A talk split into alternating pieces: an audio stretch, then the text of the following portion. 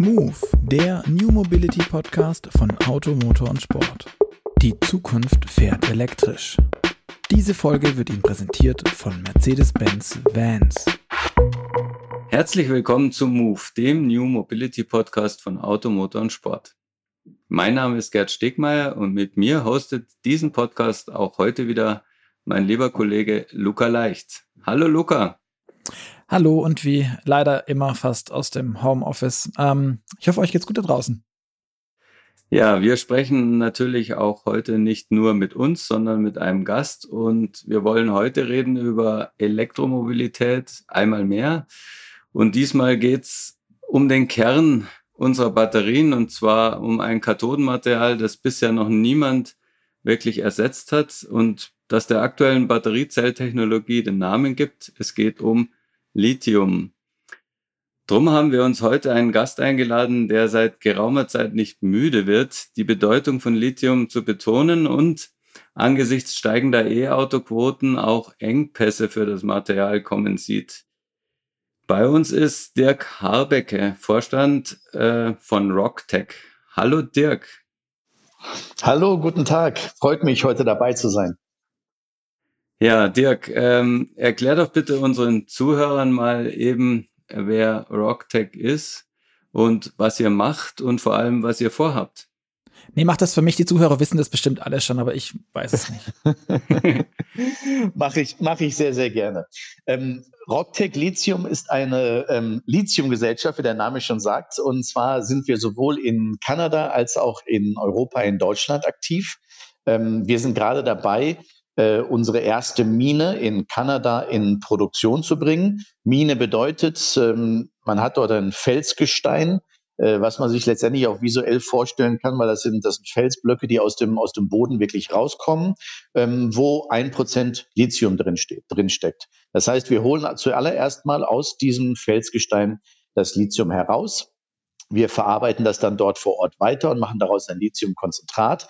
Ähm, und das bringen wir dann nach, nach Europa, um in äh, Deutschland äh, den ersten Lithium, den sogenannten Lithium-Converter, also das ist äh, eine Lithium-Raffinerie, aufzubauen. Und mit dieser Lithium-Raffinerie erstellen wir batteriefähiges Lithium. Weil das, was letztendlich in die Lithium-Ionen-Batterie geht, ist, ein, ist, ein sehr, ist eine sehr reine äh, Lithium-Chemikalie. Ähm, und als Rocktech bearbeiten wir beide Schritte, sowohl, dass wir das Ganze aus dem Boden holen, als auch, dass wir es so weiterverarbeiten, dass letztendlich die Batteriezellhersteller daraus ihre Batteriezellen produzieren können. Mhm. Also wenn die meisten, sagst, ja, entschuldige, Luca, gerne. Wenn, wenn, wenn, wenn, wenn du sagst, ihr holt es aus dem Boden, darf ich mir das vorstellen wie so ein, wie so ein, ist das so Tagebau oder ist es Untertagebau? Wie sieht, wie sieht das aus? Das, das wird vorwiegend Tagebau sein. Das ist in der Tat, das, sind, das ist Tagebau, der bis zu 150 Meter tief geht. Ja. Ähm, wir haben dort ein sehr, sehr großes Geländer. Und wir, wir, wir sprechen auf diesem Gelände, da wo unser Lithium drin ist, diese, äh, das heißt in der geologischen Sprache heißt das ein Gang. Ja, das kann man sich wirklich vorstellen. Man hat rechts und links Wiese, ein paar vereinzelte Bäume und mittendrin ist eine Gesteinsstruktur, ein Granitstein, der ist ungefähr 20, 25 Meter breit und geht dann anderthalb Kilometer lang in dem Gelände. Und was wir letztendlich tun, ist, dass mhm. wir diesen 25 Meter breiten Granitgestein holen wir aus dem Boden raus bis zu 150, vielleicht sogar 200 Meter Tiefe teilweise. Ähm, dann crunchen wir das Material in einer Mühle und dann gibt es verschiedene Sortiermethoden, dass man da aus diesem Granit jetzt die Lithiumkristalle, die sich da drin befinden, ähm, rauswäscht und rausfiltert. Okay. okay. Das wäre auch so äh, meine Frage gewesen, weil ähm, viele werden jetzt wahrscheinlich Lithiumgewinnung aus der Atacama-Wüste kennen, also in Wasser gelöst. Aber in dem äh, Felsen äh, sind ja jetzt auch nicht diese Lithium 2 Plus Ionen drin, die man dann nachher braucht, oder? Ähm, das heißt, das wird ähm, einerseits vor Ort gemacht und dann nachher in den Konvertern, oder? Genau so ist das. Und ähm, in der Tat ist es, äh, ist es so, dass das die meisten Menschen vermutlich mit der Lithiumproduktion genau diese Salzseen in Lateinamerika ähm, assoziieren. Ähm, in der Realität kommt im Moment 40 Prozent ungefähr des weltweiten Lithiums aus diesen Salzseen. 60 Prozent kommt derzeit aus Australien. Und in Australien, da gibt es genau diese Deposit, diese Lagerstätten, die wir auch in Kanada haben. Ja, und das ist ein sogenanntes Hardrock Lithium, weil es aus dem Felsgestein kommt. Wir haben in diesem Felsgestein immer so rund ein Prozent Lithiumgehalt da drin. Das ist also wirklich eine Sache, die man auch extrahieren kann. In diesen Salzseen ist der Lithiumgehalt deutlich geringer. Deshalb ist es dort viel schwieriger, das Lithium zu fördern. Man hat dort ein Lithiumgehalt von maximal 0,1 Prozent, eher 0,05. Das sind wirklich kleine Mengen. Und vereinfacht gesprochen, damit man das Lithium in den Batterien einsetzen kann, muss man das letztendlich auf einen Reinheitsgrad von 99,9 Prozent bringen. Und das kann man sich schon vorstellen, wenn man jetzt ähm, Wasser oder einen Schlamm aus diesen Salzseen hochpumpt, wo man 0,1 Prozent Lithium drin hat und gleichzeitig noch andere Metalle, wie jetzt zum Beispiel Magnesium. Das ist in Bolivien sehr stark verbreitet. Und Lithium ist ein hochreaktives Metall. Das heißt, die kriegen das nicht, äh, wir kriegen das nicht ganz so leicht getrennt von anderen Metallen. Ja?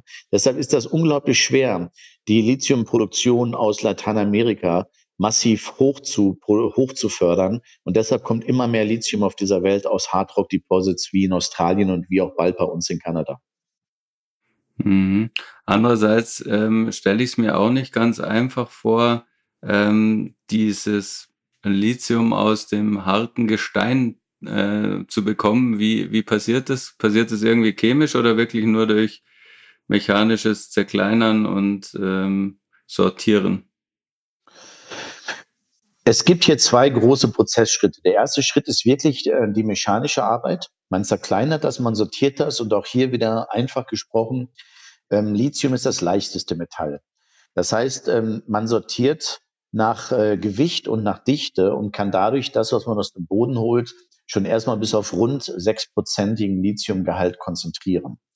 Ab hier gibt es jetzt diverse ähm, Prozesse, die du im Prinzip als chemische Prozesse äh, bezeichnet hast. Ja, das wird auch in der Tat in Chemieanlagen gemacht, ist jetzt aber nicht zu verwechseln mit einer mit einer ähm, komplizierten äh, Chemie, wie das zum Beispiel eine, eine BASF in, in den normalen Prozessen anwendet. Ja, ähm, wir haben in der Regel Prozesse, wo es um ähm, ähm, Feinwaschen geht und wo es um Abkühlen und Erhitzen geht. Also letztendlich ist das Wichtigste in unserem Prozess eine sogenannte Kristallisation ähm, des feingemahlenen und dann, dann gewaschenen Erzes. Auch das mhm. ist natürlich wieder stark vereinfacht, aber äh, wenn, wenn ich so unsere Prozesssheets vor Augen habe, dann sind die, dann sind die selbst, wenn man sie vor Augen hat, sehr schwer nachzuvollziehen. Ja.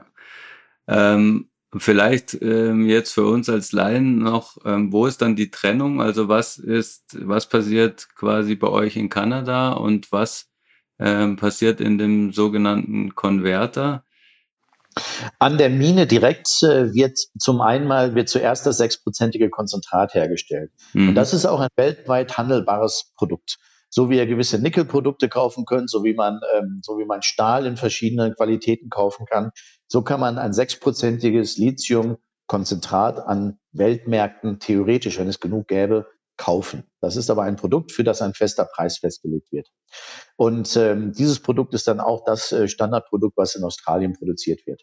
Und was wir dann in der Raffinerie machen, ist in der Tat anfangen mit diesem sechsprozentigen Produkt ähm, ein reines Lithiumcarbonat oder Lithiumhydroxid herzustellen. Das sind die Produkte, die in verschiedenen Batteriezelltechnologien eingesetzt werden. Und äh, wie du das am Anfang schon richtig gesagt hattest, die, ähm, die kommen in der Kathodenherstellung vor. Die Kathode ist der wichtigste Bestandteil einer, einer Lithium-Ionen-Batteriezelle und auch mit Abstand der teuerste Bestandteil. Mhm. Und jetzt sucht ihr ähm, oder habt ihr schon gefunden, weiß ich gerade nicht aktuell, einen Konverter-Standort in Europa, oder? Genauso ist das. Wir schauen uns im Moment vorwiegend um in Brandenburg und in Sachsen-Anhalt, also im Osten mhm. Deutschlands. Das hat, das hat verschiedene Gründe. Zum einen mal sind wir da direkt in der Nähe von unseren äh, potenziellen zukünftigen Kunden. Ähm, ihr seht das vermutlich, wie viele Batteriezellfabriken derzeit aufgesetzt werden und die meisten davon im Osten Deutschlands. Der große, der große chinesische Batteriezellproduzent CATL baut mhm. ein riesiges Werk in Erfurt. Mhm. Ähm, Tesla baut ein großes Werk in Grünheide, wo nicht nur Autos produziert werden, sondern wo gleichzeitig auch Batteriezellen und Kathoden selbst hergestellt werden. Ähm, Volkswagen in Salzgitter in, so, in Zusammenarbeit mit der Northvolt baut ein großes Werk. Ähm, dann haben wir ein Werk von Farasys, ebenfalls ein Batteriezellproduzent in Bitterfeld-Wolfen. Und wir wollen so zentral wie möglich äh, zwischen diesen ähm, Batteriezellproduzenten sein, damit wir unser Lithiumhydroxidprodukt immer schnell anbieten können. So, das ist, das ist einer der wichtigsten Standortfragen. Zum Zweiten ist es für uns aber auch wichtig, ähm, äh, in, in Ostdeutschland hat man eine hervorragende Infrastruktur und wir sind in Themen, wo es um den Strukturwandel raus aus dem Braunkohletagebau geht. Also wir schauen uns konkret zum Beispiel Standort in der Lausitz an. Ja? Mhm. Und dort wird der ganze Braunkohletagebau äh, stillgelegt. Das heißt, wir haben dort aber auch viele äh, Mitarbeiter, die für uns durchaus ähm, hochqualifiziert sind für unsere Anlagen. Und wir treffen dort auch auf eine sehr große Offenheit ähm, sowohl auf der politischen Seite von den Bürgermeistern als auch von der Bevölkerung, äh, weil wir unterm Strich hochqualifizierte Jobs äh, bauen, weil wir eine hochmoderne und sehr saubere Anlage dahinstellen und das eigentlich ein von außen gesehen ein Paradebeispiel für Strukturwandel ist. Und äh, deshalb schauen wir uns bevorzugt in, in Ostdeutschland im Moment um. Aber jetzt muss ich nochmal fragen, du hast gerade eben gesagt, ähm, in Deutschland sind dann die ganzen Batteriezellfertigungen, auch viele Modulfertigungen sollen ja hier in Deutschland und Europa aufgebaut werden. Ähm, aber du sagtest auch, dass ihr sechsprozentiges Material, das heißt 94-prozentigen Schrott von Kanada hierher transportiert. Macht das Sinn? Warum baut ihr den Konverter nicht in Kanada neben die Mine?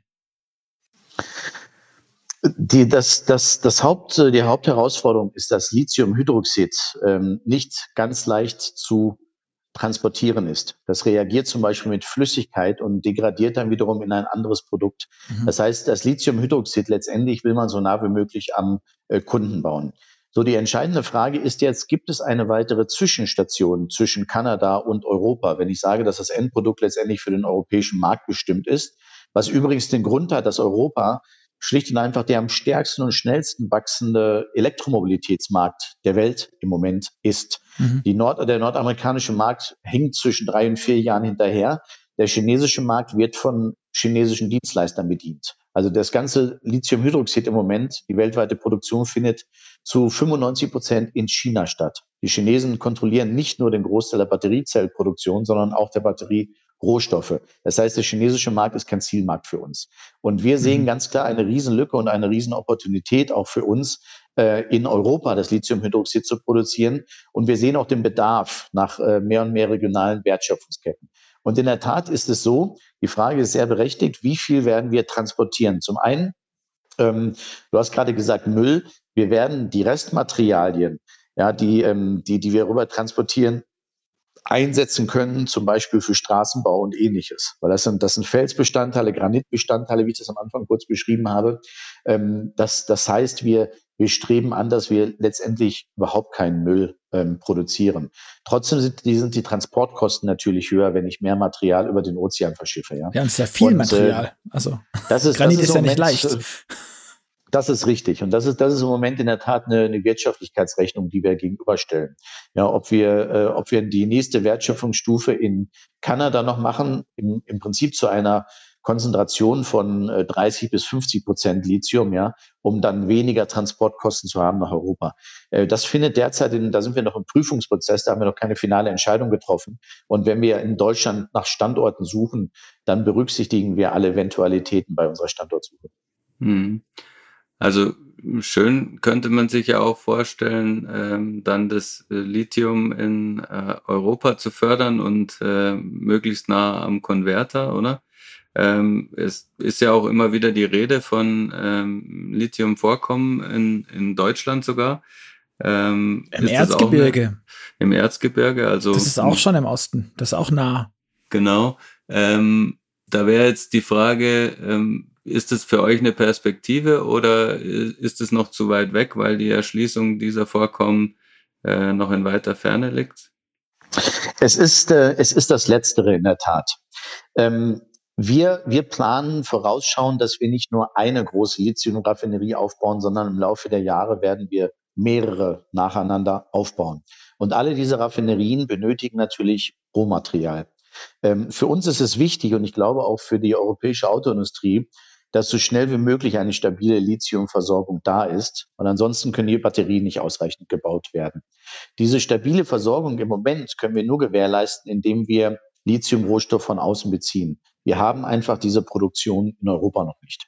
Ähm, während wir das von außen beziehen, außerhalb Europas, verfolgen wir natürlich sehr eng und sind da auch immer für Partnerschaften offen und haben auch schon äh, Kooperationen, dazu sind wir auch schon eingegangen, dass wir nach Möglichkeit so viel wie möglich aus Europa beziehen können. Aber man muss das auch betrachten, dass natürlich immer Risiken damit verbunden sind. Theoretisch liegt viel Lithium weltweit im Boden. Das mhm. Geheimnis von Lithium ist, wie kriege ich es kostengünstig genug aus dem Boden extrahiert? Weil das Problem ist, dass Lithium hochreaktiv ist, wie ich es gerade schon mal erwähnt hatte, mit anderen Metallen. Das heißt, wenn man eine Mine versucht aufzubauen mit einem geringen Lithiumgehalt und zum Beispiel mit einem hohen Eisengehalt, mhm. dann wird man es nicht schaffen, das Lithium in einer reinen Form abzutrennen vom Eisen, beziehungsweise man schafft es nur mit extrem hohen Kosten. Die Projekte, die wir in Europa sehen, ähm, sind alle mit äh, geringeren Gehältern, also einem geringeren Prozentsatz von, von einem Lithiumgehalt im Boden im Vergleich zu dem zum Beispiel, was wir in Kanada haben oder was die Australier haben. Das heißt, wir müssen erst sehen, und das lässt sich auch für uns innerhalb der Industrie sehr, sehr schwer beurteilen. Nur die einzelnen Projekte können wirklich sagen, wie realistisch sie in Produktion gehen können. Aber ich habe ja gerade schon mal versucht, grob zu skizzieren, was es in, in einer solchen Salzseeanlage bedeutet, wenn sie dann äh, wenn wir dann 0,1 Prozent maximaler Lithiumgehalt haben und das zu 99,9 Prozent bringen, das ist eine hohe Anforderung. Das heißt, in dem Moment, wo in Europa Lithium produziert wird als Rohstoff, werden wir alles dran setzen, den auch in Europa einzukaufen. Aber wir haben in Europa aus unserer Sicht sehr wenige hochqualitative äh, Lithiumprojekte, die auch wirklich es schaffen werden, in Produktion zu gehen. Hm. Und ähm, wie viel Lithium ungefähr braucht man denn für so eine durchschnittliche E-Auto-Batterie? Also in Gewicht? In, in, gewiss, in Gewicht sind das ungefähr ähm, 40 bis 50 Kilogramm. An dem mhm. Lithiumhydroxidprodukt, ähm, das, wir, das wir herstellen, was für die Herstellung einer Batterie benötigt wird. Ja. Und das Lithium ähm, findet zum einen mal in einem Herstellungsprozess ähm, der Kathode statt. Das ist die Hauptanwendung. Letztendlich hat man aber auch noch in den jetzigen Lithium-Ionen-Batterien eine, eine Flüssigkeit, eine Lithium-Liquid drin, für die auch Lithium benötigt wird. Mhm. Das heißt, und das hängt natürlich jetzt auch von der Batteriegröße ab. Das ist natürlich die wichtige Komponente. Klar. Das heißt, für einen kleinen, für einen kleinen Renault brauche ich vielleicht 20 bis 25 Kilogramm. Wenn ich einen Tesla Model S fahre, brauche ich dafür 70 Kilogramm. Das sind die Unterschiede. Mhm. Hm. Okay. Wie sieht denn das dann mit den Konvertern aus? Also ein, ein großes Thema gerade im ganzen E-Mobilitätsbereich sind ja immer, dass dann solche CO2-Gegenrechnungen gemacht werden, beziehungsweise auch Energieaufwendungen. Ähm, wenn man da jetzt eine, für mich klingen diese Konverter nach irgendwas Großindustriellem, so ein bisschen gefühlt so Stahlindustrie-mäßig. Das ist jetzt nichts Kleines, was man so, was man so im Hinterhof hat. Ähm, macht es Sinn, das in Deutschland zu machen, wo wir doch ohnehin immer wieder jammern und bejammert werden über Stromknappheit, über die höchsten Energiekosten der Welt gefühlt mit EEG-Umlagen und sowas. Ist es sinnvoll, sowas dann hier zu machen? Gerade solche Vorprodukte, warum weicht man da nicht nach Polen, Tschechien aus? Die sind auch nah an Ostdeutschland.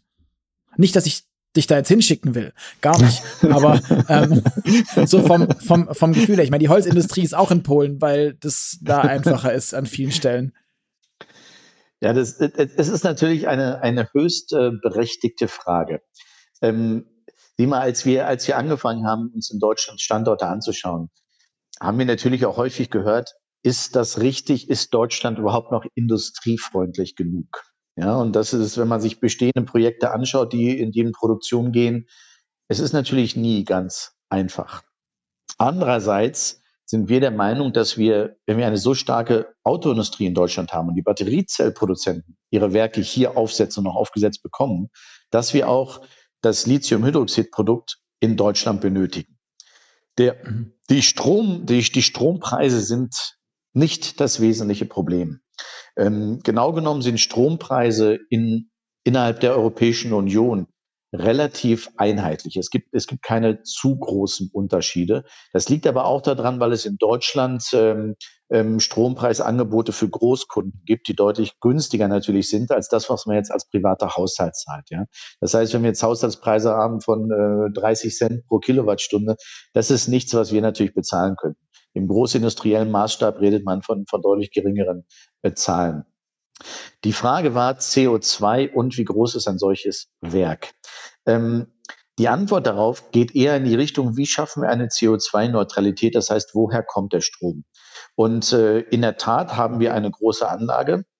In dem Anfangsbereich werden wir zum Beispiel einige Teile unserer, unserer Anlage vermutlich mit Gas sogar betreiben ähm, müssen, was wir aber so schnell wie möglich abstellen werden.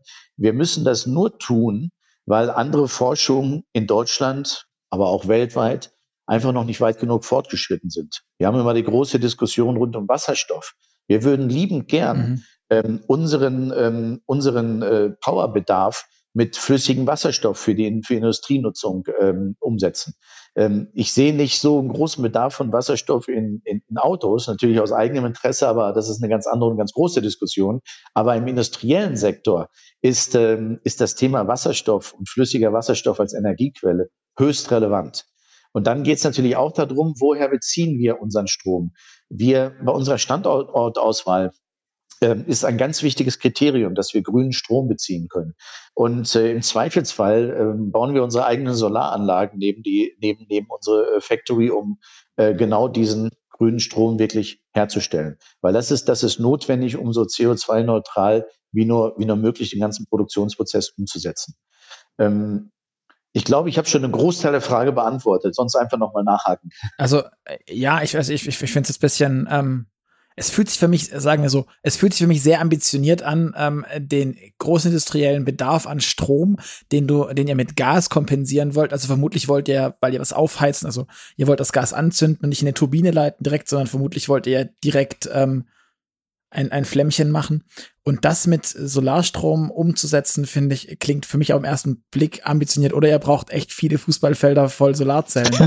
ähm, für, den, für den Gasbereich, für den Gasbereich ist das richtig, also, was, was du sagst. Äh, das ist, das ist im Moment. Das also das heißt, Moment die Büroleuchten die laufen dann auf Solarstrom und ähm, das, was tatsächlich in der, in der Halle passiert, ist äh, Gas. Nein, nein, nein, nein. Ähm, wenn man, wenn man sich unsere Anlage anschaut, und da sehen wir einfach mal die, ähm, das, das, das gesamte Flächenvolumen, ja, dann laufen 99 Prozent unserer Anlagenprozesse mit Elektrizität und Strom.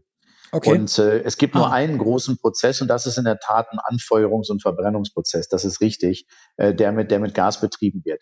Aber das ganze andere, ich habe am Anfang gesagt, es geht, es geht hier um viele Sortierungsprozesse. Man hat dort verschiedene Laufbänder, verschiedene Länder und so weiter. Und alles das wird natürlich mit Strom betrieben. Mhm. Das heißt, ähm, wenn wir vom CO2-Rucksack der Elektroautos reden, dann ist ähm, das schon ein größerer Anteil, ähm, der auch jetzt darauf wartet, quasi äh, in Zukunft mit äh, regenerativer Energie versorgt zu werden. Die kurze Antwort ist ja. Mhm. Weil wenn man sich, ich mache mal einen kurzen Abstecher weg von unserer klassischen Industrie auf den gesamten Anlagenbau. Ähm, wenn, wenn ihr euch mal Interviews anschaut, die, die vor kurzem zum Beispiel vom äh, BASF-Vorstand gegeben wurden, da ist klar die Perspektive genannt, dass man so weit wie möglich alles elektrifizieren will, also weg von Gas und so weiter. Äh, mhm. Wir sind noch nicht so weit, dass es schon umsetzbar ist. Ja, aber die, die, die Ambition ist in der gesamten Industrie ähm, vorhanden. Dadurch, dass wir etwas komplett neu aufbauen und komplett neu planen, sehen wir natürlich in unserer Planung die modernsten Technologien und Möglichkeiten dafür vor. Ja, wir können das von Anfang an richtig genau in dieser Form umsetzen. Aber in der Tat können wir nur das umsetzen, was im Moment technisch schon machbar ist. Ja. Das wird sich perspektivisch in den nächsten zehn Jahren ändern. Äh, du hast gerade eine, eine Frage gestellt, Gerd, ähm, nochmal auf die, auf die Lagerstätten zurückzukommen. Wenn man so ein Geschäft aufzieht, was wir jetzt machen, dann denken wir natürlich perspektivisch über die nächsten 20 Jahre. Und ähm, ich fange jetzt mal hinten an. Ich bin der Meinung, dass wir in knapp 15 Jahren, vielleicht ein bisschen früher, aber nicht viel früher, keine eigene Lithium-Rohstoffressource mehr benötigen. Weil dann werden wir aus dem recycelten Batterien das Lithium rausholen und in demselben Konverter, den wir jetzt in derselben Raffinerie, die wir jetzt aufbauen, wieder aufbereiten, ja, genau genommen brauchen wir nur die Hälfte dann letztendlich der Technologie, die wir jetzt einsetzen und aus dem aufbereiteten Material die neuen Batteriezellen produzieren. So wird das kommen. Und was wir jetzt schauen müssen, ist, wie decken wir den Bedarf und die Jahre ab zwischen jetzt und der Möglichkeit des Recyclings. Und ja. das Recycling dauert einfach ein bisschen, weil zum einen gibt es überhaupt noch keine Batterien jetzt, die recycelt werden können, weil die Autos müssen jetzt erstmal verkauft werden, muss ja erst alles hochgefahren werden. Und ähm, zum Zweiten ist das Lithium-Recycling technisch nicht ganz banal. Aber es ist ein Riesengeschäft, sodass das auch gelöst und umgesetzt wird. Aber das ist keine Sache von drei oder fünf Jahren, das ist eine Sache von zehn bis 15 Jahren. Leider, mhm. muss ich sagen, ja. Und so haben wir diese zwei Argumente, die zusammenkommen. Bis dahin müssen wir unseren Rohstoffbedarf ähm, für uns, aber auch für, für, die, für die Elektroautoindustrie decken. Und das versuchen wir natürlich in einer Art und Weise, dass genau dieser CO2-Fußabdruck so gering wie möglich ist. Ja, und das, das Interessante ist, ähm, wie berechnen wir genau den CO2-Fußabdruck? Wie werden Themen wie Nachhaltigkeit definiert? Ja? Hm. Nachhaltigkeit wird überall verwendet. Was genau ist das? Woran wird es gemessen? Den CO2-Fußabdruck, letztendlich, wenn man das runterbricht auf auf ein tägliches Doing, dann nimmt man zum Beispiel, schaut man sich unsere, unsere zukünftige Mine an, schaut, wie viele LKWs fahren da, wie werden diese LKWs betrieben, wo kommt der Strom her und so weiter. Das muss im Detail eigentlich für jedes Equipment, das man ein, einsetzt, berechnet werden. Erst dann hat man den ganz genauen CO2-Fußabdruck. Und dann muss man dahinter berechnen, äh, dass man als CO2-neutral nur die erneuerbaren Energien einsetzt, ja, äh, keine, die aus, aus sonstigen Stoffen kommen. Das ist bei uns übrigens für, für unsere Mine in Kanada sehr vorteilhaft, weil wir da ich glaube, 95 Prozent unserer Energieversorgung kommt aus Wasserenergie. Es gibt mhm. dort viel, viel, viel mehr Wasserversorgung natürlich. Das ist ein anderer Energiemix als das, was wir in Deutschland sehen. Ne? Ähm, das ist ein sehr kompliziertes Thema und wir, ich, ich, kann im Moment äh, noch nicht zum Beispiel auf die Frage antworten, was genau ist euer CO2-Fußabdruck. Wir sind hier immer noch in diesen Berechnungen, aber auch in Abstimmung mit potenziellen zukünftigen Kunden ähm, äh, dahingehend, wo auch am meisten Wert drauf gelegt wird und was für uns letztendlich auch das Umsetzbarste ist. Mhm.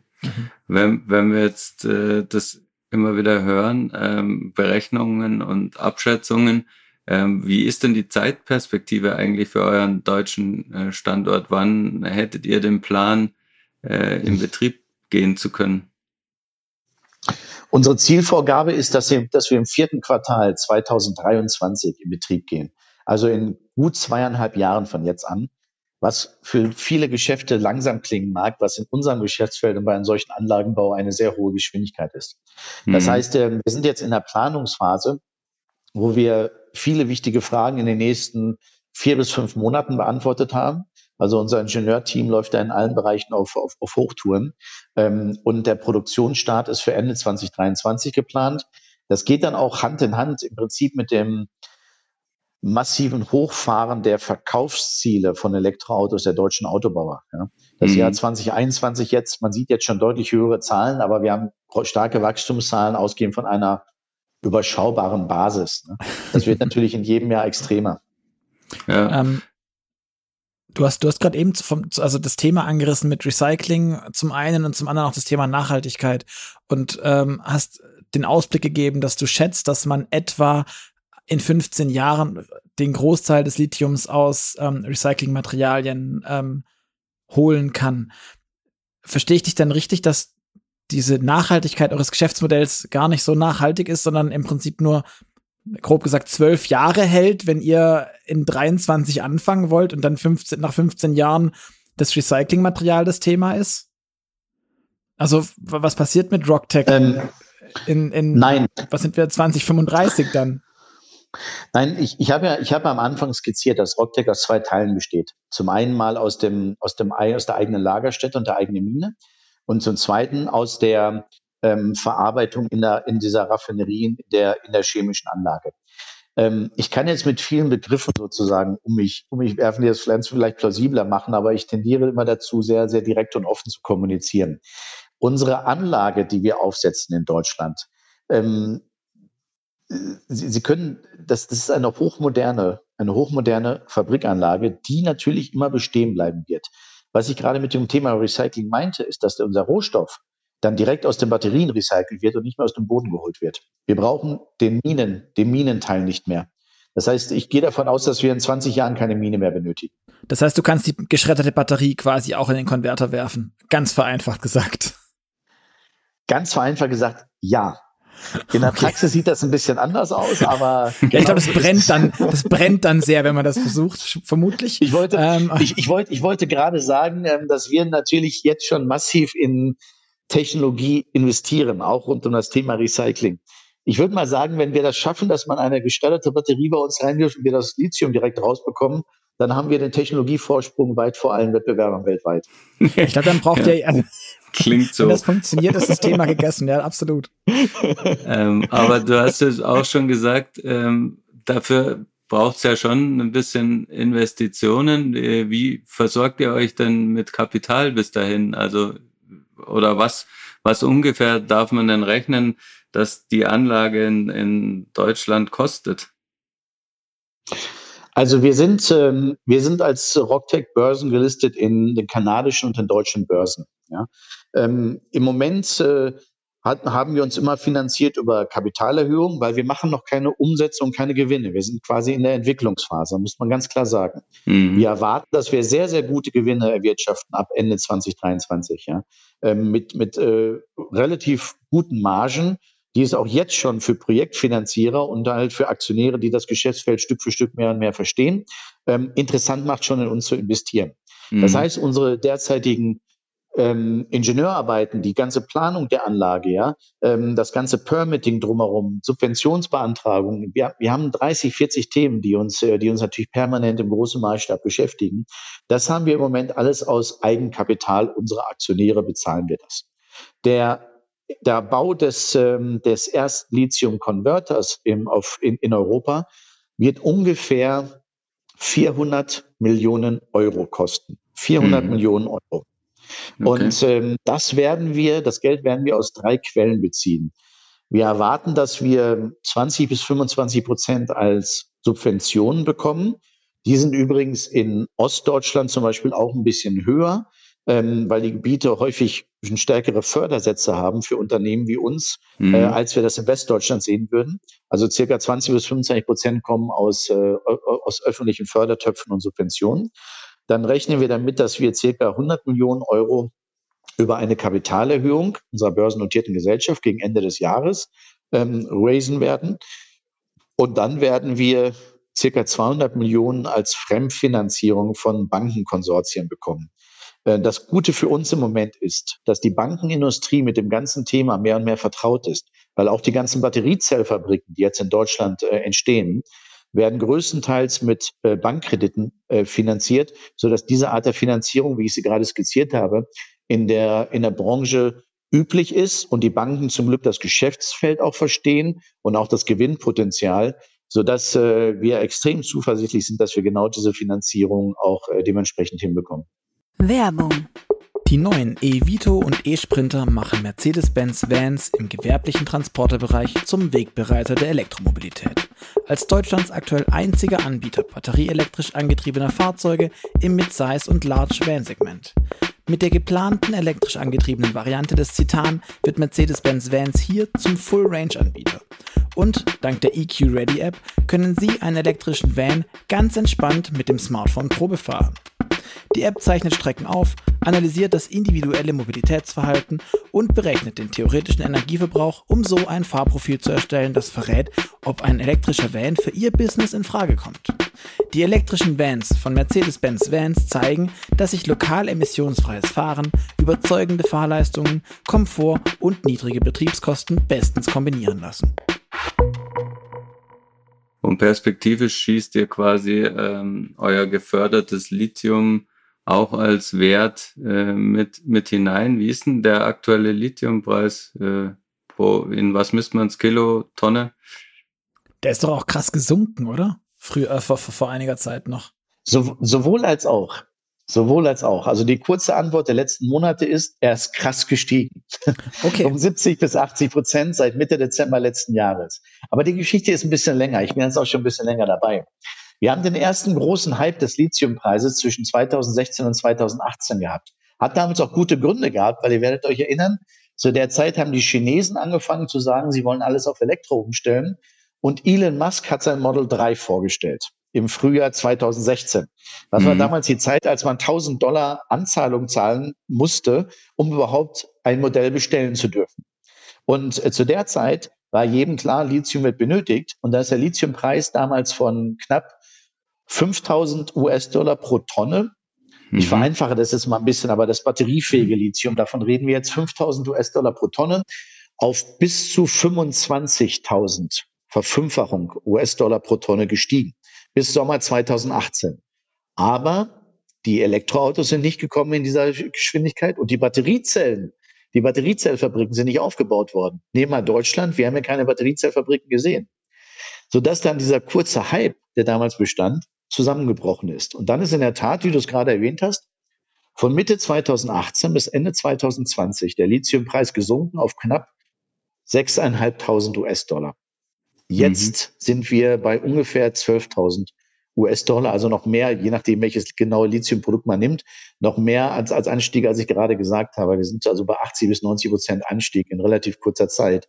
Und warum ist jetzt aber auch klar, ähm, ihr müsst euch das nur in Deutschland anschauen, die Batteriezellfabriken entstehen. Die Kathoden mhm. werden gebraucht. Selbst die Chinesen können nicht mehr genug Material ähm, produzieren für die Kathoden, dass, dass, dass alle weltweit damit versorgt werden können. Und deshalb fängt jetzt die Nachfrage nach Lithium massiv an zu steigen. Und wir werden nach meiner Sicht ab in etwa sechs Monaten Lithium-Knappheiten sehen. Das liegt einfach daran, die Knappheiten, wenn man einen Markt hat, wo der Preis, wie ich das gerade geschildert habe, über drei Jahre hinweg fällt, dann investieren die wenigen großen Unternehmen, die in der Industrie tätig sind, die investieren einfach nicht weiter. Die bleiben auf ihrer Mine sitzen, die sagen, der, die Zeit wird schon kommen. Wir investieren halt, wenn der Preis wieder steigt. Wir haben nichts zu verlieren. So, mhm. und jetzt investieren alle wieder. Aber wir haben letztendlich äh, zwei, drei verlorene Jahre in der Industrie. Und äh, das wird die Autoindustrie aller Voraussicht nach merken. Weil wenn man ein Projekt stilllegt, wird es nicht weiterentwickelt. Und eine Weiterentwicklung eines Projektes, also Ihr habt gerade andere europäische Assets zum Beispiel angesprochen. In dem Moment, wo, wo so ein Lithium-Asset einmal identifiziert ist und mal ähm, vorgeprüft wird, bis das wirklich in Produktion geht, vergehen gut und gern acht Jahre. Acht mhm. Jahre. Und äh, das sind die Engpässe, die uns in den nächsten Jahren drohen im Lithium-Bereich, ja, weil wir auf einmal ein zumindest angekündigt enormes Wachstum der E-Mobilität sehen, gleichzeitig etliche Jahre haben, wo in den Lithium-Markt nicht investiert wurde und wir in einem immer noch kleinen Markt unterwegs sind, der jetzt jedes Jahr um 30 bis 40 Prozent wachsen soll. Das ist für jede Industrie dieser Welt eine enorme Wachstumszahl. Mhm. Wie viel Lithium äh, liegt denn geschätzt in eurer Mine in Kanada? Was wir in unserer Mine gemacht haben, ähm, das, ist, das ist eine vermeintlich einfache Frage, die ist aber immer schwer zu beantworten. Das liegt an den Regularien. Das heißt, äh, wir dürfen immer nur die Zahl sagen, äh, dessen, was wir ähm, bisher gebohrt haben an Bohrarbeiten, ja. Mhm. Ähm, und bei uns, äh, ich habe das gerade mal kurz beschrieben, stellt euch das vor, wir haben dann, wir haben dann ein Gebiet, das ist dann anderthalb Kilometer lang. Jetzt nehmen wir mal an, wir haben davon nur die ersten 500 Meter gebohrt, haben dann daraus die Ergebnisse und das ist dann das, was wir sagen können. Auf dem, auf dem weiteren Kilometer, den wir noch nicht gebohrt haben, liegt natürlich dasselbe Lithium drin. Ich meine, das mhm. ist, ähm, ist, ist, ist, ist normaler, normaler Menschenverstand. Wir dürfen das aber natürlich nicht kommunizieren, weil wir das noch nicht wissenschaftlich bewiesen haben. Und das ist auch okay so, weil es gab in diesem ja. Segment sehr viel an Übertreibungen, an leeren Versprechungen äh, und so weiter. Was wir bisher nachgewiesen haben, ist im Prinzip, ähm, ich, ich rechne das mal kurz um auf die, auf die Anzahl an Autos, die man damit produzieren kann. Ähm, ich würde mal sagen, für fünf bis sechs Millionen Autos, das Lithium haben wir im Moment, Elektroautos haben wir im Moment nachgewiesen bei uns und wir werden das weiter erweitern. Oh, das klingt aber nicht nach richtig wenig. Also fünf bis sechs Millionen Autos ähm, ist jetzt vielleicht gemessen am Weltmarkt noch nicht so viel, aber ähm, insgesamt äh, schon eine ordentliche Menge Lithium, würde ich mal sagen. Ähm, wir haben gehört, dass VW 2030 mit einem Elektroautoabsatzanteil bei den neuen Autos ähm, von 70 Prozent schon rechnet dann relativiert sich das mit den sechs Millionen vielleicht. Ich wollte gerade sagen, das ist eine Jahresproduktion ja. von VW gefühlt. Das, genau, genau. Bis, bis dahin haben wir auch noch viel mehr Arbeiten gemacht, aber das zeigt euch ein bisschen den Stand der, ähm, der Industrie. Da muss jetzt noch viel Arbeit gemacht werden in den nächsten Jahren, damit man die Ziele in, in äh, spätestens 2030 erreicht. Mhm. Und ähm, ja, dieses Lithium, wenn ihr jetzt sagt, für sechs Millionen Autos äh, ungefähr, ähm, Gibt es denn auf der Welt aus deiner Perspektive überhaupt genug Lithium, ähm, dass wir uns bis zu der Phase des Recycling retten können? Es gibt, ähm, es gibt letztendlich genug Lithium, aber es gibt noch nicht die perfekten Förder Fördermethoden für dieses Lithium. Das ist die Herausforderung. Mhm. Das heißt, wenn ihr jetzt mit einem Geologen sprecht, der nichts praktisch mit Lithium zu tun hat, sondern mit seinem allgemeinen geologischen Know-how. Und dann, dann schmeißt er ihm das Wort Lithium hin. Dann wird er sagen, ah, Lithium, Das dritte Element im Periodensystem, leichtes Metall, hochreaktiv, weit verbreitet im Boden. Mhm. Dann wird er sich, dann wird er erstmal zur Antwort geben, macht euch keine Sorgen. So, und das Problem ist jetzt aber, was ich vorher schon mal erwähnt hatte, wenn ihr Lithium im Boden habt, sagen wir mal einen Anteil jetzt von 0,1 oder 0,3 Prozent oder so, und ihr habt andere Metalle noch mit im Boden, was fast überall im Boden der Fall ist, dann tut ihr euch sehr, sehr schwer, dieses Lithium in der notwendigen Reinheit aus dem Boden rauszubekommen. Das heißt, unsere Frage ist hier, gibt es genug wirklich förderbares Lithium, was ihr aus dem Boden rausholen könnt? Hm. Mit, der, mit den jetzigen Technologie und den jetzt bekannten Minen und, äh, und Großprojekten lautet die Antwort nein. Mhm. Aber trotzdem sage ich, dass man wird das schon irgendwie hinbekommen, weil die Erfahrung zeigt, wir haben gerade kurz über den Lithiumpreis gesprochen, ja, der, der jetzt deutlich angestiegen ist. Wir erwarten, dass der Lithiumpreis sich bei ungefähr 15.000 US-Dollar pro Tonne einpegeln wird. Damit werden alle Produzenten, die jetzt die Produktion planen oder schon in Produktion sind, sehr gute Margen haben. Wenn man ein Geschäft hat, wo die Produzenten gute Margen haben, werden mehr und mehr Leute in den Markt eintreten. Es werden vielleicht mehr Ressourcen gefunden. Und das macht auch nichts, wenn die Produktionskosten steigen. Aber wenn der Preis hoch genug ist, letztendlich muss man nur Gewinne machen. Das ist äh, vereinfacht gesprochen das, worum es geht. Deshalb bin ich davon überzeugt, dass wir ähm, in wenigen Jahren schon viele, viele zusätzliche Lithiumprojekte auch sehen werden und dass wir den Bedarf im Großen und Ganzen decken können. Ich mache mir aber massive Sorgen, was die nächsten fünf bis sechs Jahre angeht. Das sind die wirklichen Engpässe, ja. Äh, da sehe ich nicht, wie ausreichend Lithium vorhanden ist, wenn die Elektroautoindustrie wirklich so viele Wagen produzieren und verkaufen will, wie angekündigt ist zurzeit halte ich das wirklich für chancenlos. Es wird nicht genug Lithium geben. Und äh, wenn der Lithiumpreis ein bisschen weiter steigt im Moment, dann gehe ich davon aus, dass wir in, in, in sieben, acht Jahren ähm, neue Projekte sehen, die dann auch erfolgreich umgesetzt werden können und wir dann im Markt mehr oder weniger eine ausgeglichene äh, Phase haben. Aber auch dafür müssen die Preise hoch bleiben, damit äh, die neuen Projekte auch profitabel profit, äh, produzieren können. Mhm. Das heißt, wir bräuchten eigentlich so eine Art böse formuliert, Fracking fürs Lithium. Wenn man so will. Nein. Nein, ähm, wir brauchen schlicht und einfach neue Technologien, die aber auch entwickelt werden. Letztendlich hat es hier, das okay. hat hier wirklich viel mit Technologie zu tun, wovon wir sprechen. Das sind komplizierte Technologien, aber wenn ich das mit der Produktion einer Batteriezelle vergleiche, da haben wir noch viel größere Technologien drin. Also ihr habt euch ja auch dem, dem Thema schon mal verschiedentlich genähert. Ähm, wenn man sich mit, dem, mit der Produktion und der, und der Forschung zu einer Batteriezelle auseinandersetzt, dann werden mal eben 100 Millionen Euro in, in, in eine Mini-Forschung investiert, wo jeder von uns, der jetzt kein äh, Chemiker äh, oder Physiker ist, fragt, wofür sind die 100 Millionen überhaupt ausgegeben worden? Für einen minimalen Fortschritt. Das heißt, man, man muss hier enorme Gelder einsetzen. Und ähm, der Lithium-Bereich selbst ist nicht so kompliziert wie die Produktion einer Batteriezelle, mhm. aber leider kompliziert genug. Und mhm. die Gelder werden im Moment halt noch nicht in dem Bereich eingesetzt, weil der Markt einfach noch zu klein ist, weil die Autos versprochen werden, aber noch nicht auf die Straße sind in großen Mengen. Ne? Und das wird ja, sich in den nächsten Jahren ändern. Dann, wenn die Autobauer merken, dass sie nicht ausreichend Lithium bekommen, werden vermutlich auch die Autohersteller selbst massiv in diesem Bereich mit investieren. Und dann werden wir mit der Zeit neue Fördertechnologien bringen. Ähm, dann wird irgendwann das Recycling anfangen reinzukommen. Also die ersten Lithium-Recycling-Produkte, die werden wir vermutlich Ende dieses, Jahres, dieses, dieses Jahrzehnts sehen. Es ist nur, weil man hier, wir sprechen nicht vom klassischen Recycling, sondern wir, wir sprechen letztendlich davon, dass die Batteriechemie, die wirklich kompliziert ist, letztendlich umgedreht wird, weil das, das, das Ganze wird da chemisch wieder rausgezogen. Mhm. Ähm, deshalb muss man hier einfach mehr Zeit einberechnen, als, als das vielleicht eine Polit einige Politiker äh, sich wünschen oder, oder sehen. Das heißt, wir werden die Probleme lösen, aber wir werden die nächsten Jahre etliche Engpässe sehen und wir kriegen die, die, die, Pro, die Problemlösung nur dann hin, wenn alle Beteiligten massivst in den Lithiummarkt mit investieren. Mhm. Also aus deiner Sicht wäre es ratsam, wenn, wenn selbst Autohersteller jetzt sich zum Beispiel bei euch beteiligen, um einfach auch an dem Rohstoff dran zu sein, den sie dann später, ne, CVW 2030, 70 Prozent, den sie dann später massiv brauchen. Ich würde das als Autobauer tun. Und äh, ich habe auch das, das Gefühl, dass die Autobauer mehr und mehr in die Richtung denken. Hm. Ich gebe dazu mal ein anderes Beispiel, was, was ihr in der Praxis sieht und was, was seht und was auch veröffentlicht ist. Die Produktion der Batteriezelle. Wir sind jetzt eine in der Supply Chain eine Stufe vor der Batteriezelle. Also wir produzieren jetzt Produkte, die dann in die Batteriezelle gehen. Mhm. Ähm, bei der Batteriezellproduktion haben die Autobauer noch vor, vor anderthalb Jahren gesagt, eine Batteriezelle ist eine Commodity. Mhm. Können wir überall kaufen, macht keinen Qualitätsunterschied.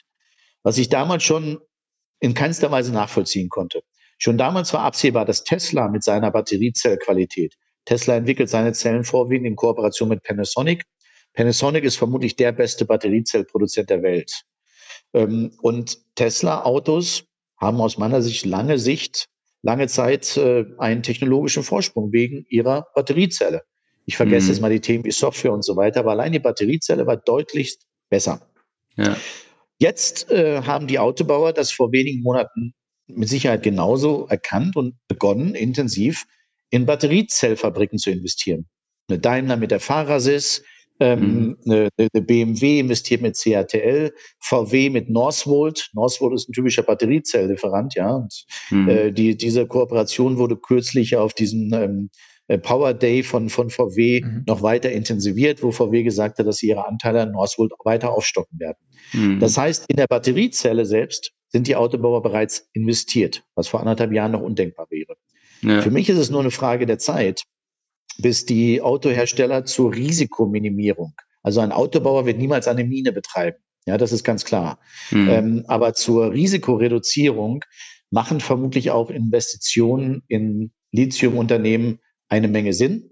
Und ähm, interessant ist das Ganze ähm, auch vor dem Hintergrund, wenn man sich anschaut, wie werden eigentlich äh, Lieferverträge geschlossen im Rohstoffbereich. Es ist im Rohstoffbereich durchaus üblich, dass der, der größte sogenannte Off-Take-Partner, also Abnehmer einer, eines, eines Produktes, auch eine kleine strategische Beteiligung von fünf bis zehn Prozent äh, an dem Rohstoffproduzenten hat. Sowas, sowas wird häufig miteinander verbunden.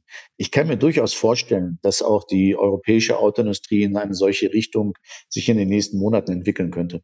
Mhm. Aber ist es bei den Autoherstellern nicht so, dass die in der Regel ähm, von ihren Tier 1, also von den, von den Erstlieferanten quasi die direkten Zulieferer sind bei den Autoherstellern, ähm, da eigentlich nur mitreden und bei alles, was davor kommt, also gerade mit, mit Unternehmen wie euch, ähm, aus verschiedensten Gründen, ich glaube, es sind viele juristische dabei, ähm, nicht reden dürfen und deswegen vielleicht auch nicht wollen. Ähm, und damit natürlich auch schwer haben, jetzt nehmen wir ein BMW und CATL und jetzt kann ein BMW halt nicht sagen, liebe CATL, ihr müsst von Rocktech das Lithium haben, sondern die können denen vor allem sagen, ihr müsst Lithium haben, weil wir das wollen, aber nicht, wo das jetzt gesourced wird.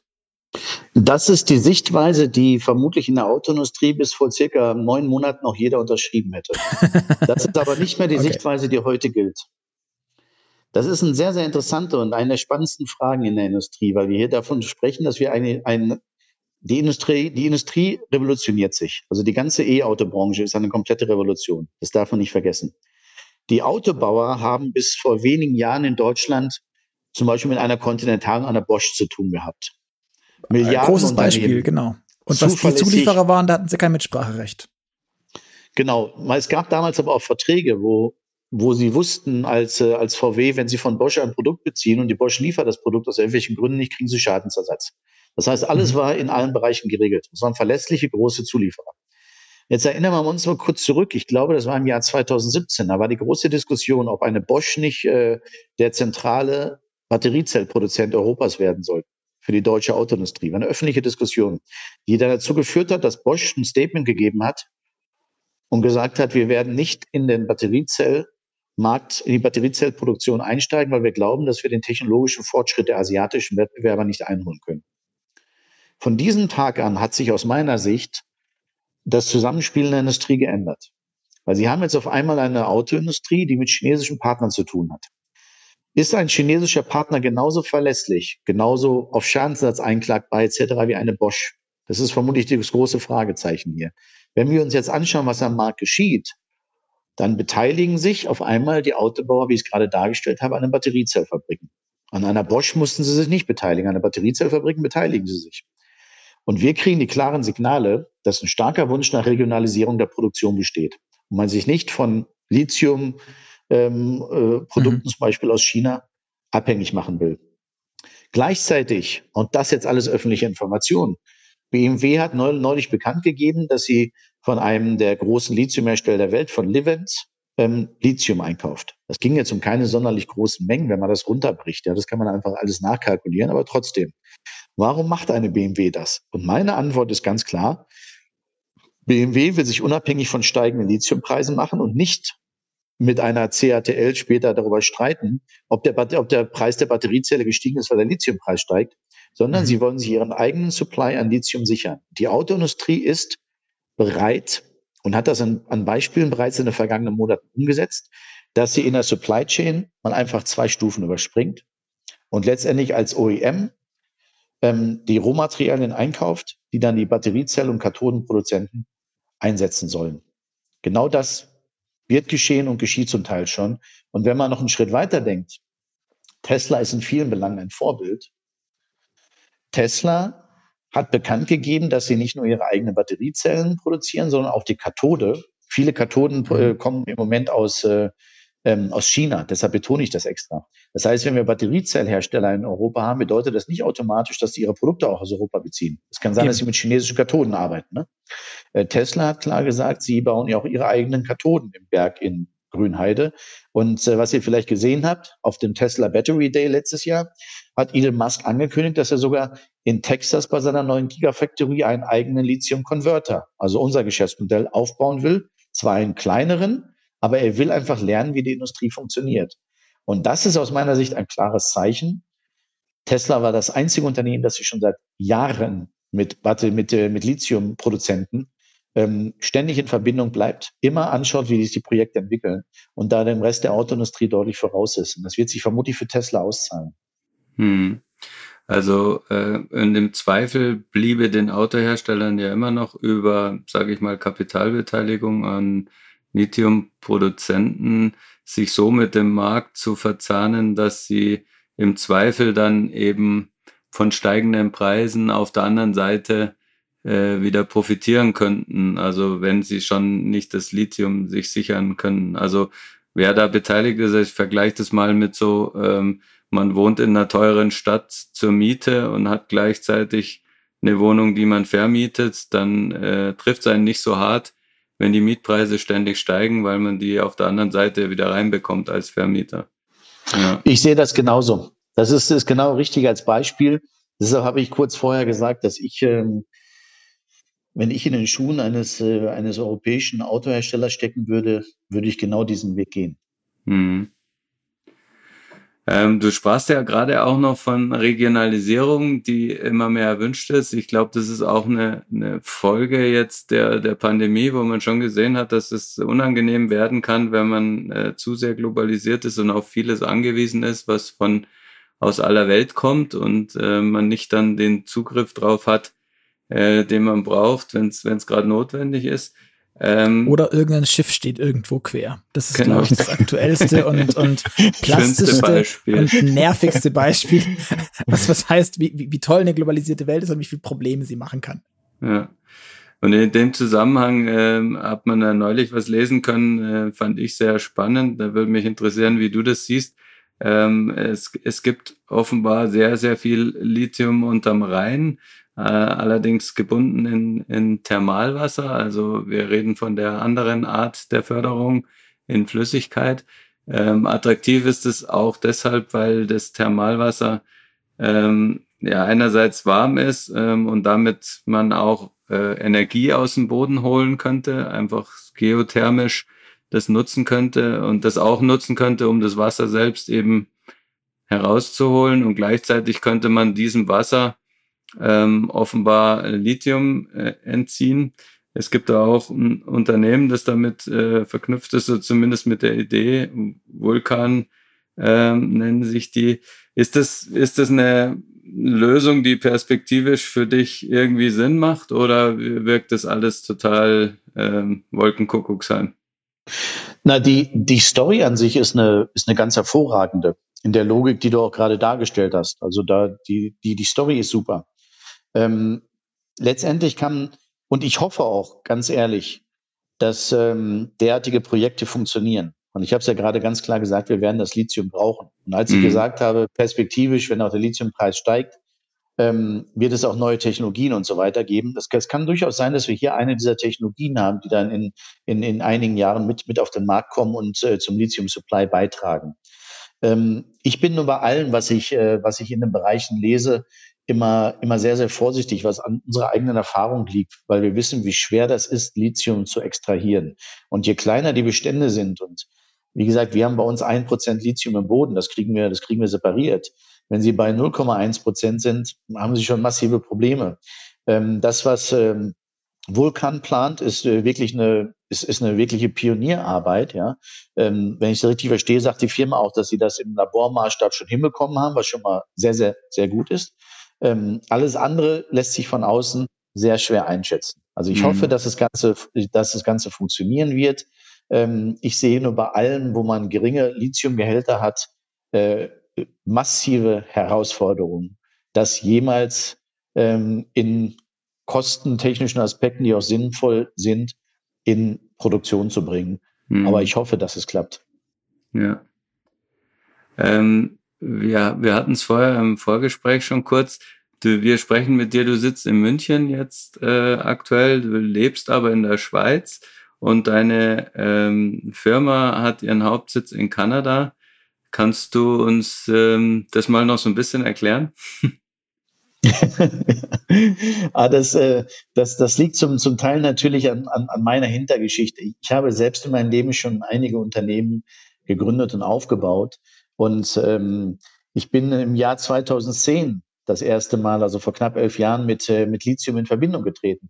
Ich habe damals in Afrika eine Bankengruppe aufgebaut, äh, war dort aber auch in, ähm, in Gold- und in Kupferprojekte investiert und war in diesem Zusammenhang in Kanada, um mir dort an der Börse anzuschauen, ähm, wie Rohstoffunternehmen gehandelt werden. Habe dann damals das, das, das Team von Robtech getroffen und wenn man zurückdenkt, das Jahr 2010 war das erste Mal, dass der Elon Musk damals gesagt hatte, er will 100.000 Model S im Folgejahr verkaufen. Das war eine, mhm. groß, eine großspurige Ankündigung, was dann natürlich auch nie passiert ist. Aber damals ist der Lithiumpreis das erste Mal gestiegen. Okay. Das war der erste Mini-Hype. Und so bin ich auf das Thema aufmerksam geworden und äh, wir fanden das Thema toll. Wir fanden das Asset von, von Rocktech, das ist sehr zentral gelegen, direkt an den großen Seen. Ja, äh, es, es, es, bringt, es bringt dir nichts, wenn du ein tolles Asset hast, das 2000 Kilometer entfernt von der nächsten Straße ist, weil du mhm. allein für jeden Kilometer Straße, die du selbst bauen musst, mal, mal 300 bis 400.000 US-Dollar zahlen musst. Ja, das kostet alles Geld, dann ist das alles wirtschaftlich nicht mehr sinnvoll. Ja, ähm, und wir haben ein sehr zentrales und gutes Asset und wir haben dann damals mit einer kleinen Gruppe von Investoren das Asset übernommen im Jahr 2010. Das ist dann über mehrere Jahre weiterentwickelt worden. Das ist zwischendurch auch mal zwei Jahre lang haben wir gar nichts gemacht, weil im Jahr 2013 bis 2016 gab es halt keine Elektroautos. Das ist alles nicht passiert. Der Lithiumpreis ist stagniert. Da muss man auch mal sagen, wir warten auf die bessere Zeit. Wir waren vielleicht zu früh am Anfang dabei. Ne? Mhm. Und ähm, so ist es dann dazu gekommen, dass ich, obwohl ich Europäer bin, ähm, die ähm, von Anfang an äh, immer einer der größten oder der größte Aktionär in der Rocktech war. Ähm, gleichzeitig ist unser Geschäft aber auch ein globales. Das darf man nicht vergessen. Solange wir die Rohstoffe noch beziehen müssen, beziehen wir die halt, wie gesagt, aus Kanada, aus Australien. Wir äh, beziehen Know-how aus China. Auch das ist eine interessante Perspektive. Wie mhm. ich gerade gesagt habe, die heutigen Batterie, Batteriemetallraffinerien, die stehen in China. Die Chinesen mhm. sind Technologieführer. Das sind nicht mal wir in Europa oder sonst wer, das sind die Chinesen. Das heißt, wenn wir weltweit führend sein wollen, müssen wir auch von den Erfahrungen lernen, die die Chinesen machen. Unter anderem natürlich auch chinesische Berater bei uns. Ne? Und ähm, dadurch haben wir auf der ganzen Welt im Prinzip Teams, aber unsere Hauptteams sind, äh, äh, ähm, wir, also auf der ganzen Welt, das beinhaltet zum Beispiel auch Australien. Ich habe mal ein bisschen früher heute gesagt, dass 60 Prozent der Lithiumrohstoffe aus Australien kommen. Australien ist als, als Land der größte, der größte Lithiumproduzent der Welt. Das mhm. heißt, da gibt es etliches an Know-how, wie man das Lithium verarbeitet. Ja? Ja. Ähm, gleichzeitig gibt es da auch eine Investitionsbereitschaft in neue Technologien und in neue, neue ähm, Mineralogieprojekte, was auch sehr wichtig ist, so dass wir Dienstleister und Teams in Australien sitzen haben, äh, dass wir unser Hauptquartier in, äh, in, in, Kanada haben und äh, natürlich da unsere Mine äh, in Produktion bringen und gleichzeitig natürlich in Deutschland jetzt äh, angefangen haben, unser Geschäft aufzusetzen für den europäischen Markt im Zuge unserer Planung, jetzt äh, fortgeschrittene Planung des, des europäischen Konverters. Mhm. Und äh, jetzt hast du so viel auch äh, von Lithium gesprochen und schon immer mit Perspektive auf Autos, auf Elektroautos. Hast gesagt, die sind alle nicht gekommen. Wie ist denn dein, dein eigenes Verhältnis zum Elektroauto? Ähm, fährst du eins? Glaubst du an die Technologie? Hältst du es auch für die Möglichkeit, in Zukunft CO2-frei Auto zu fahren? Ich muss, ich muss übrigens noch einhaken. Ich finde, so oft wie du heute äh, von Elon Musk gesprochen hast, musst du mindestens einen Tesla fahren. Mindestens einen. Ich erzähle es die Wahrheit, ich fahre überhaupt kein Auto. Das liegt einfach daran, weil, das ich, in Wallis. Weil, ich, immer für mich effizienter bin, wenn ich mit der Bahn unterwegs bin. Ja? Ähm, ich fahre fast nur öffentliche Verkehrsmittel. So, trotzdem kann ich die Frage beantworten. Ich habe natürlich relativ, äh, relativ häufig dann zum Beispiel Mietwagen und so weiter. Ich bin viel Elektroautos gefahren und äh, wenn, wenn man in eine solche Industrie investiert, wie wir das tun, und man geht da rational ran, dann kalkuliert man nicht mit steigenden Elektroautoverkäufen, weil es Subventionen gibt. So wie das im Moment zum Beispiel in Deutschland der Fall ist. Mhm. Subventionen können Dinge nur für ein oder zwei Jahre vielleicht fördern. Wenn aber keine Elektroautos haben will, helfen Subventionen auch nicht. Das heißt, die einzige Möglichkeit, dass ein Elektroauto sich durchsetzen, dass sie sich durchsetzen werden und aus meiner Sicht schon getan haben, ist der Fahrspaß. Mhm. Und dadurch, dass ich seit Jahren mit diesem Themenbereich arbeite, ich habe, ich saß im Jahr 2016, als äh, ähm, als das Thema Elektroautos groß wurde, bin ich für zwei Monate nach China gereist, weil ich wollte wissen, ob die Chinesen das ernst meinen. War damals schon in Shenzhen. Äh, ich war, ich war früher schon häufig in China. Ich kannte, ich kenne das schon ein bisschen. Ich kenne mich aus, wollte ich gerade sagen, was deutlich übertrieben ist, wenn man von China spricht. Ähm, ich war dann im, im Jahr, ich war dann im Jahr 2016 in Shenzhen. In Shenzhen gab es damals schon Tausende von Elektrobussen. Tausende. Mhm. In Berlin gibt es vermutlich heute erstmal vier oder fünf oder so, so ungefähr. Und äh, es, es war mir damals klar, dass sich Elektroautos durchsetzen werden. Ich bin nach Deutschland zurückgekommen und dann saß ich damals bei einem VW-Vorstand. Ich nenne jetzt keinen Namen.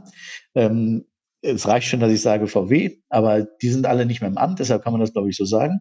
Und habe eine offene Diskussion gehabt. Und man hat mir damals bei VW gesagt, wir bauen nie Elektroautos. Ähm, deine Idee mit Lithium wird niemals aufgehen. Und dann habe ich die Frage gestellt, wie ein Konzern so etwas sagen kann, wenn 40 Prozent des Gewinns und 20 Prozent des Umsatzes aus dem chinesischen Markt kommen, wo ich gerade herkam und wo ich sehe, alles wird, alles wird elektrifiziert. Und das ist einfach, das ist damals ignoriert worden. Seitdem bin ich in regelmäßigen Kontakt, nicht nur in der Autoindustrie, sondern auch, wenn man abends mal ein Bier trinkt, zu Zeiten, als es noch ging, ähm, war das natürlich ein Thema, was man am Tresen immer diskutieren kann. Und ihr könnt mhm. euch vorstellen, die letzten drei Jahre, dass mir fast jeder sagt, Elektroautos werden nie passieren, werden nie passieren. Aber wenn wir jetzt auf den europäischen Markt sind, das ist in Kanada übrigens noch anders und in, und in den USA. Aber in Deutschland und in der Schweiz, wenn man jetzt an einem Tresen oder draußen sein Bierchen mal trinkt, dann ist, dann hat sich das, die Situation komplett verändert. Die größten ja. Elektroautoskeptiker, mit denen ich noch vor wenigen Monaten gesprochen habe, kommen inzwischen zu mir und sagen, ich bin Elektroautos gefahren, das macht mir einen Höhenspaß ich verstehe langsam, was du uns erzählst.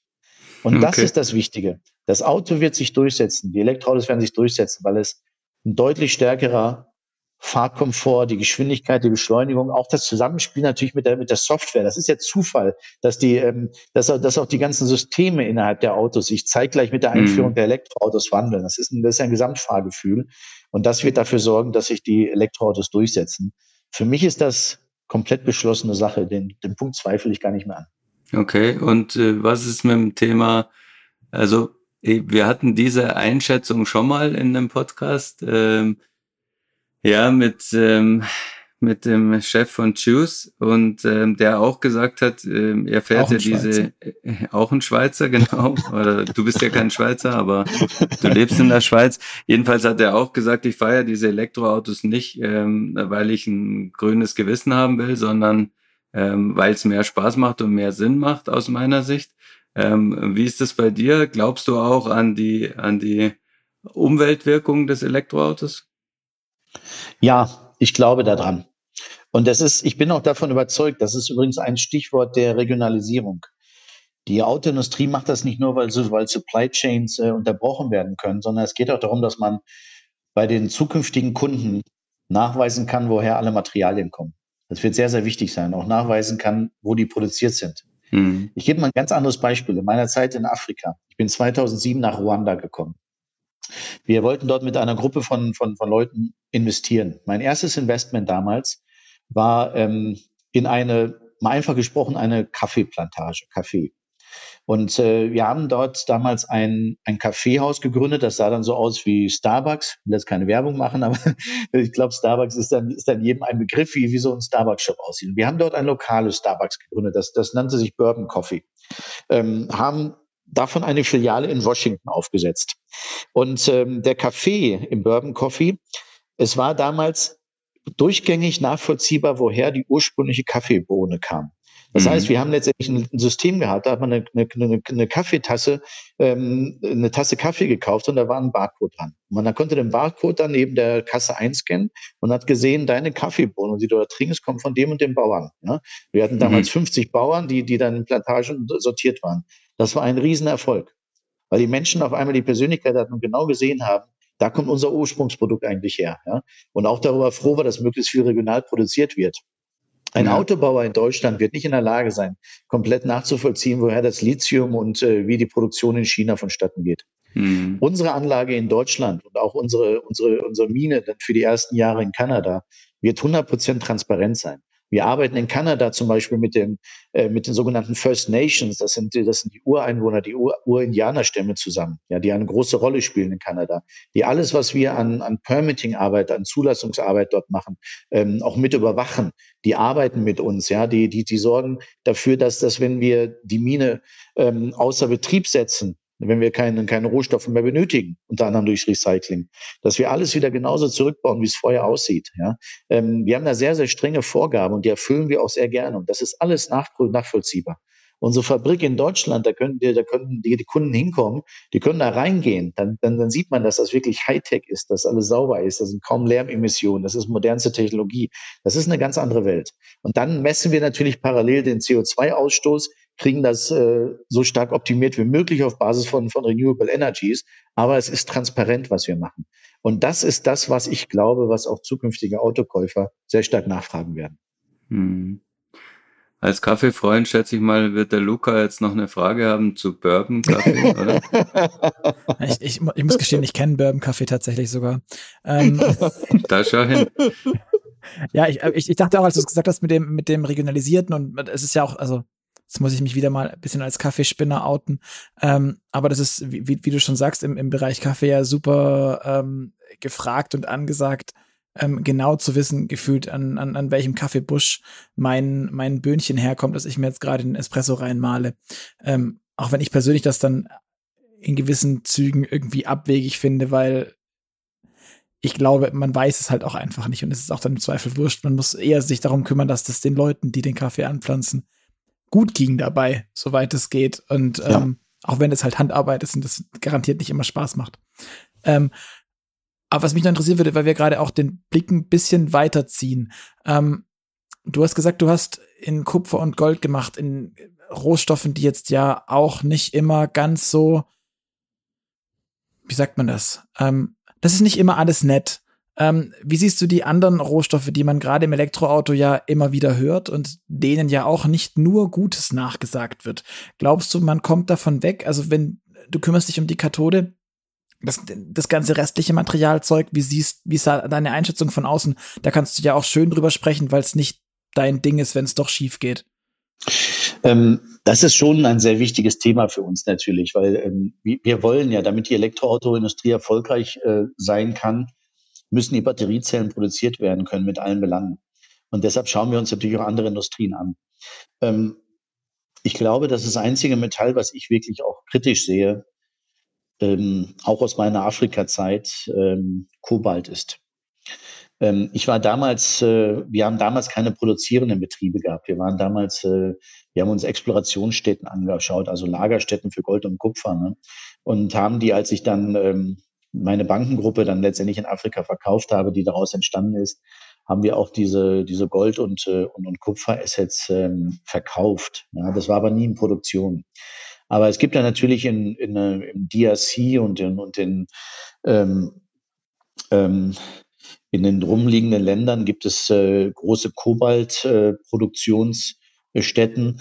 Äh, ähm, in Sambia, in Nordsambia haben sie große, sind große Kupferproduktionsstätten.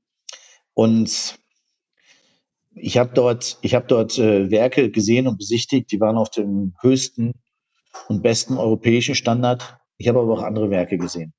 Und ich glaube, dass die Autoindustrie das äh, sehr stark ähm, wahrgenommen hat in den letzten Jahren. Gerade im Bereich zum, gerade in Bezug auf Kobalt gibt es viele Diskussionen, dass die Value Chain bis zur, bis zum Anfang durchleuchtet werden muss. Das gilt jetzt nicht nur für die Autoindustrie, das gilt auch für unsere Mobiltelefone. Ne? Auch da haben wir mhm. Lithiumbatterien drin mit Kobaltanteil und so weiter.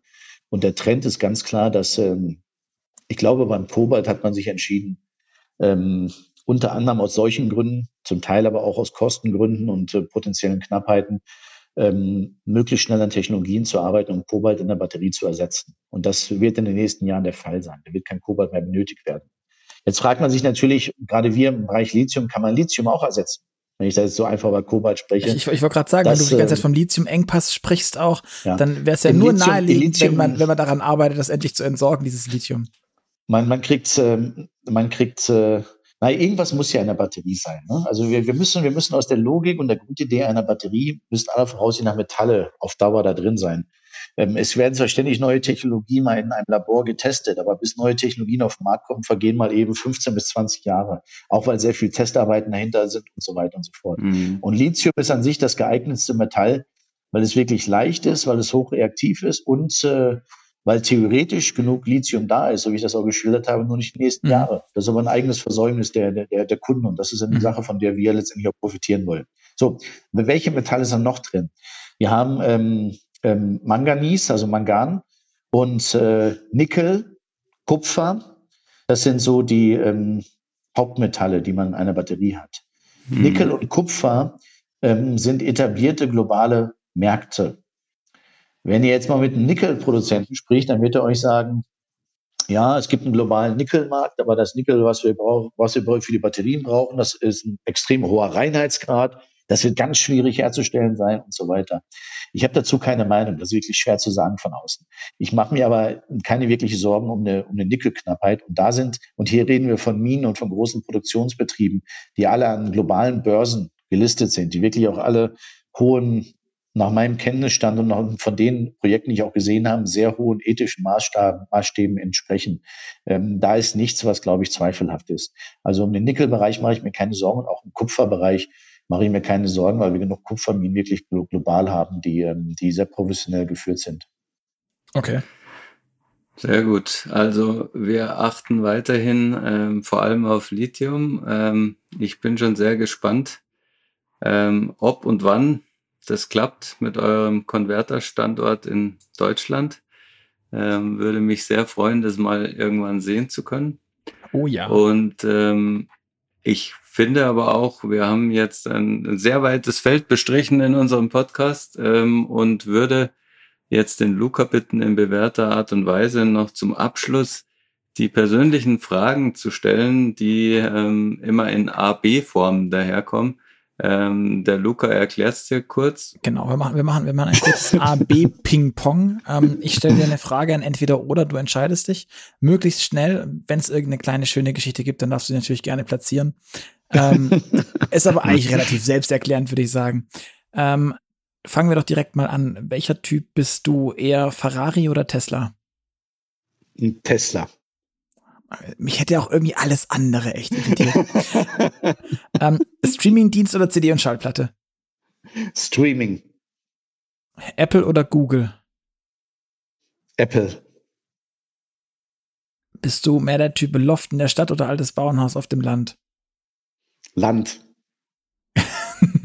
und im Auto, jetzt hast du vorhin schon gesagt, du fährst kein Auto, aber wenn du denn dein Auto fährst, eher vorn oder hinten? Hinten. Okay.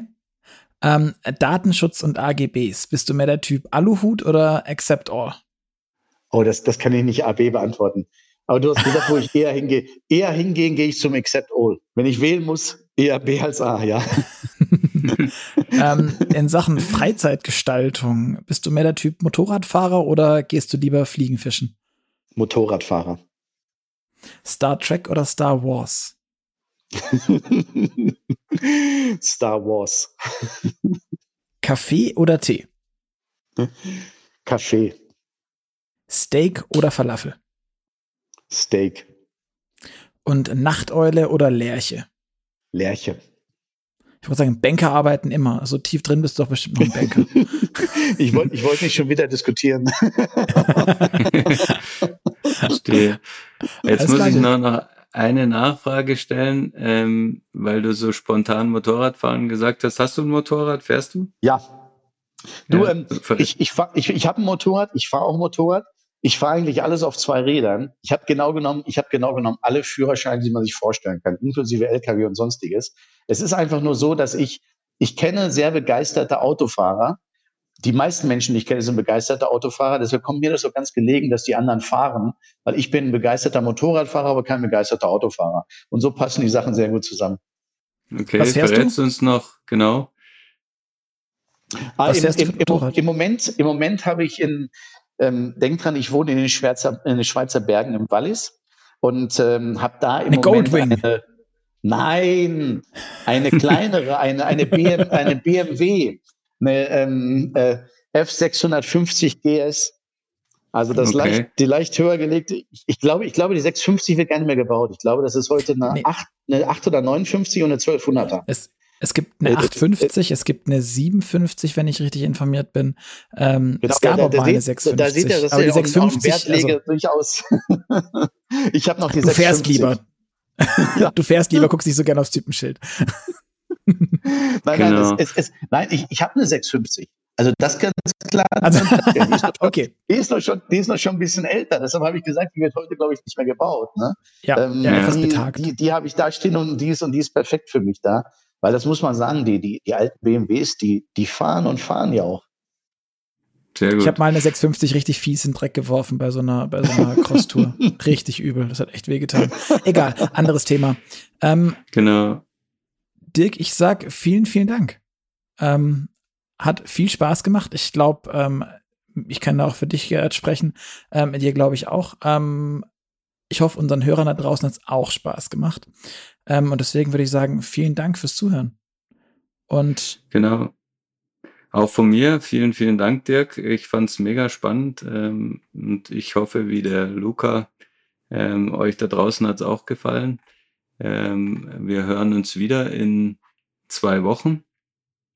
Und ähm, bis dahin freuen wir uns natürlich über Feedback von euch. Deshalb bewertet gerne den Podcast bei iTunes oder schreibt uns eine Mail am Podcast at move-magazin.de. Ja, und sagt uns, wie es euch gefallen hat. Ähm, für alle Podcast-Hörer haben wir außerdem noch ein kleines Schmankerl. Ähm, wenn ihr auf www.motorpresse-aktion.de slash AMS geht, könnt ihr euch eine Gratisausgabe der aktuellen Automotor und Sport bestellen. Ganz für umsonst und Freihaus. Ja, bis dahin würde ich sagen, viel Spaß, äh, gesund bleiben und bis zum nächsten Mal. Ciao, ciao. Tschüss. Dankeschön und tschüss.